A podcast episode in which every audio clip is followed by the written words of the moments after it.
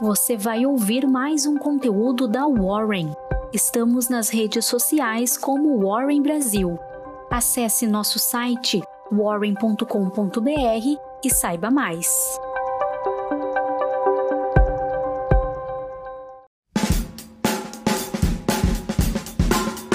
Bom dia, meu nome é Grace Riemann, sou assistente de análise na Warren e essa é sua Warren Call de segunda-feira, 11 de outubro. Como acontece toda segunda-feira, é dia de divulgação do Boletim Focus no Brasil. É divulgado ainda o índice IPC-FIP de setembro e também ocorre a divulgação semanal da balança comercial brasileira. Na sexta-feira, o dia foi verde para o Ibovespa, com a divulgação do IPCA abaixo do consenso e o payroll decepcionante nos Estados Unidos, o que deve influenciar o Banco Central americano na decisão de retirada de estímulos e elevação de juros. O índice brasileiro teve a maior alta desde 24 de agosto. O Ibovespa encerrou a sexta-feira com uma alta de 2,3%, próximo dos 113 mil pontos. O resultado da semana foi quase estável. No acumulado, o Ibov recuou 0,06%.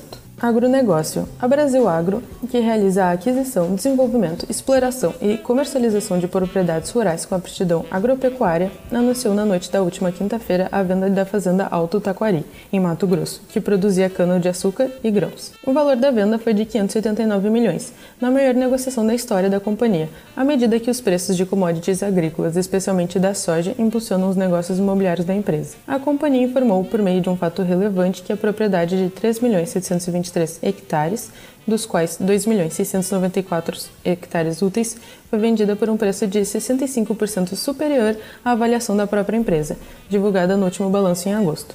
Mas o que mais surpreende foi que em 2007 a Brasil Agro pagou pela área da fazenda vendida cerca de 30 milhões, o que evidencia o impacto dos preços das commodities agrícolas na valorização das terras. Cabe destacar que a Brasil Agro ainda é proprietária de 1.308 hectares da fazenda. O Credit Suisse reforça que a companhia está no seu melhor momento. As ações da empresa chegaram a acumular uma alta de mais de 6% no pregão da sexta-feira. Saúde. A rede hospitalar Mater Dei convocou a Assembleia Geral Extraordinária para 29 de outubro para deliberar sobre a aquisição de 70% do Grupo Saúde Norte, holding que controla unidades de saúde em Belém, no Pará, incluindo o Hospital Porto Dias. A aquisição será via incorporação de ação. Assim, o Matradei fez a proposta de um aumento de capital de 28,6 milhões. O Conselho da Operadora de Saúde Rap Vida aprovou a emissão de 2 bilhões em debêntures, visando honrar compromissos financeiros decorrentes de aquisições e investimentos já divulgados. Os títulos com vencimento de 2027 e 2029 têm remuneração de DI mais 1,45% e DI mais 1,65%, respectivamente. Mineração. A mineradora Vale teve revisadas suas projeções em 2022 pelo BTG Pactual devido à correção acentuada dos preços no minério de ferro. O banco reduziu o preço-alvo para 115 reais, ao final de 2022, mas permaneceu com a recomendação de compra por acreditar que a mineradora pode anunciar dividendos extraordinários adicionais no quarto trimestre deste ano. Papel e celulose. A Clabin contratou uma linha de crédito rotativo de 500 milhões, com vencimento em outubro de 2026. O empréstimo é caracterizado como Sustainability Linked com custos atrelados às taxas anuais de reutilização de resíduos industriais e sólidos da companhia. A nova linha também alonga e reduz os custos de empréstimo no mesmo valor com vencimento em 2023. Indústria. O Conselho da Companhia Porto Belo aprovou um investimento de 160 milhões de dólares para a construção de uma nova fábrica nos Estados Unidos, com a conclusão prevista para 2022. A planta de 83 metros quadrados será situada em Baxter, no Tennessee, importante região para produtores de cerâmica. A Porto Belo estima a receita anual de 100 milhões de dólares para a fábrica, valor acima do último faturamento trimestral em reais da companhia. Energia. A Companhia de Aterros e Gestão Ambiental, a Horizon, pretende dobrar de tamanho até o final deste ano via aquisições de 20 aterros, segundo o Neofeed em conversa com Milton Pilão, diretor-presidente da Horizon. Imobiliário. Segundo o Brasil Journal, o empresário Alexandre Grandeni comprou 6,5% da construtora Melnick em leilão no pregão da V3 e pode continuar comprando. O empresário também controla a construtora Evin pelo fundo Nova Milano. A companhia especializada em empreendimentos imobiliários HBR Health firmou parceria comercial com a rede de lojas de alimentos Alipar. No acordo, a HBR oferecerá produtos Alipar via plataforma Convém. Logística. O Conselho da Locadora de Caminhões Vamos aprovou a emissão de 2 bilhões em debêntures. Alimentos. A Camil registrou lucro líquido de 106,5 milhões no segundo trimestre fiscal, baixa de 23,2% na base anual e EBITDA de 191,1 milhões, queda anualizada de 7,9%. Já a receita líquida do período atingiu 2,2 bilhões, aceleração de 16,4% na comparação com o mesmo período do ano passado. Aéreas. A Azul registrou demanda RPK de 2,28 bilhões em setembro, alta de 120,1% na base anual. A oferta ASK da companhia no período atingiu 2,87 bilhões, aumento de 122,3% na mesma comparação. A taxa de ocupação caiu 0,8 ponto percentual na base anual para 79,4%. Elétricas. O Conselho Administrativo de Defesa Econômica aprovou sem restrições a construção de um parque eólico no Nordeste pelas companhias BRF e AES Brasil, que firmaram uma joint venture em agosto. O projeto terá 160 megawatts de capacidade instalada, com início das operações previsto para 2024.